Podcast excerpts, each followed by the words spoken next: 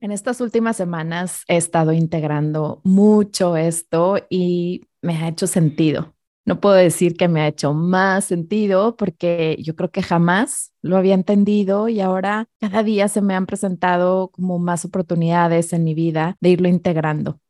Sabes que me encanta este proceso, este concepto más bien de integrar algo. Para mí es cuando realmente algo pasa de la cabeza del entendimiento al corazón. Cuando lo vives en carne propia, lo sientes, lo cruzas, lo caminas, lo vives. Y creo que hay cosas que se pueden aprender desde la conciencia, que como dirían por ahí, de aprender en cabeza ajena. Y hay cosas que se integran, se viven, se sienten y pasan a otro nivel dentro de ti. Hola, mi nombre es Silvia Aguilar. Bienvenidos a Despierta el podcast donde hablaremos sobre herramientas que te ayuden en tu despertar, a dejarte ser 100% tú para manifestar eso que siempre has querido en tu vida, disfrutarla y darle al mundo ese regalo que solo tú le puedes dar. Si conoces a Arjona, has escuchado parte de esta frase en una de sus canciones. En este caso es Somos verbo, no sustantivo. Creo que en la canción dice algo de Dios es verbo y no sustantivo.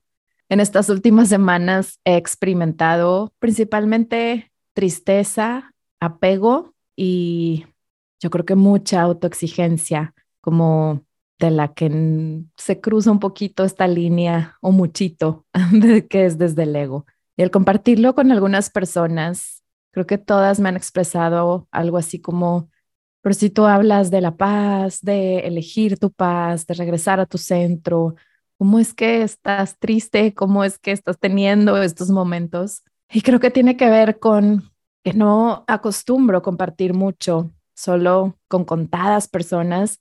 Y eso ha hecho que, número uno, que he pasado muchas etapas y crisis de mi vida muy conmigo misma, sí pidiendo ayuda, pero mucho en la parte profesional y un círculo de personas muy, muy, muy reducido, que por un lado aprecio mucho porque me he enfrentado a mí misma, me ha hecho voltearme a ver y me ha invitado a atravesar esos momentos sin distracciones, sin mucho ruido, sin estas conversaciones externas.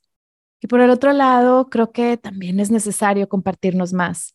Obviamente no va a ser con quien se te atraviese, pero sí con ese círculo de personas que son tu red de apoyo. Esas personas que sabes que te van a acompañar y sostener desde el amor, con mucha paciencia y con cariño.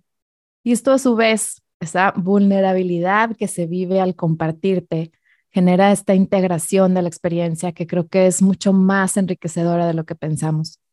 Y creo que aún más importante, de cierta forma, aportas a este, esta parte de reconocernos humanos. Parece a lo mejor muy sonso, pero cuando estás pasando por algo, de pronto crees que solamente tú vives eso, solamente tú estás en esa circunstancia, que solamente tú pudiste haber llegado hasta ahí por todos esos errores y esas, entre comillas, malas decisiones que solamente a ti te llegan esos pensamientos de ataque, de desvalorización, limitantes, que solamente a ti se te vienen esas ideas que no suman, esos juicios hacia afuera y hacia ti misma también, que solo te lastiman.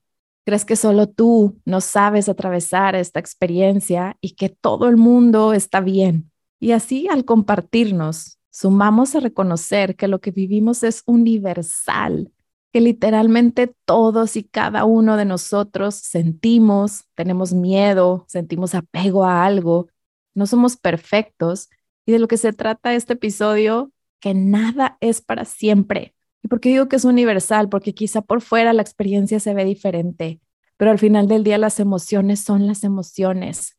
El miedo, independientemente si es por un perro que viene corriendo, ladrando enojado hacia ti, o porque estás viendo cómo a lo mejor el cuerpo de un ser querido cercano se está deteriorando, al final del día el miedo es miedo.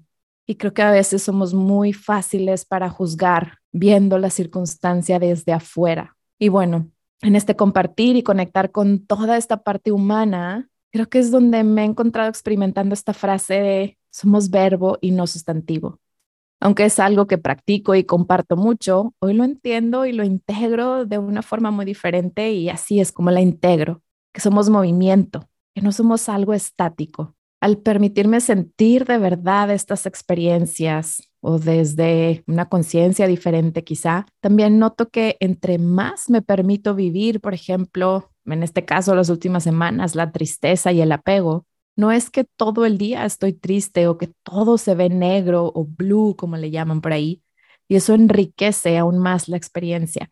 Llegan estos 20 que te caen precisamente por escucharte, ya sea cuando hablas con alguien y te escuchas, o si escribes y te lees, o a la hora de que alguien comparte contigo su punto de vista al respecto y vas viendo otras perspectivas. Que si hoy elijo algo, siempre, siempre, siempre puedo reformular, reelegir, volver a decidir, cambiar de opinión o intentar algo diferente. También que si hoy decido verlo desde el amor, tres segundos después me puedo encontrar en un estado de víctima otra vez, hacer o decir algo que no estuvo nada padre, que quizá lastimó a alguien y que ni siquiera me di cuenta, pero que siempre puedo regresar y elegir volver a mi centro y volver de nuevo a hacerlo desde el amor. Que la práctica me va a llevar a hacerlo un poco más rápido quizá, pero que habrá ocasiones que por más práctica que tenga, toca una fibra más profunda, más sensible y estaré un rato más de lo normal en este estado de víctima. Que si duele, va a pasar. Que si se siente bien, también va a pasar.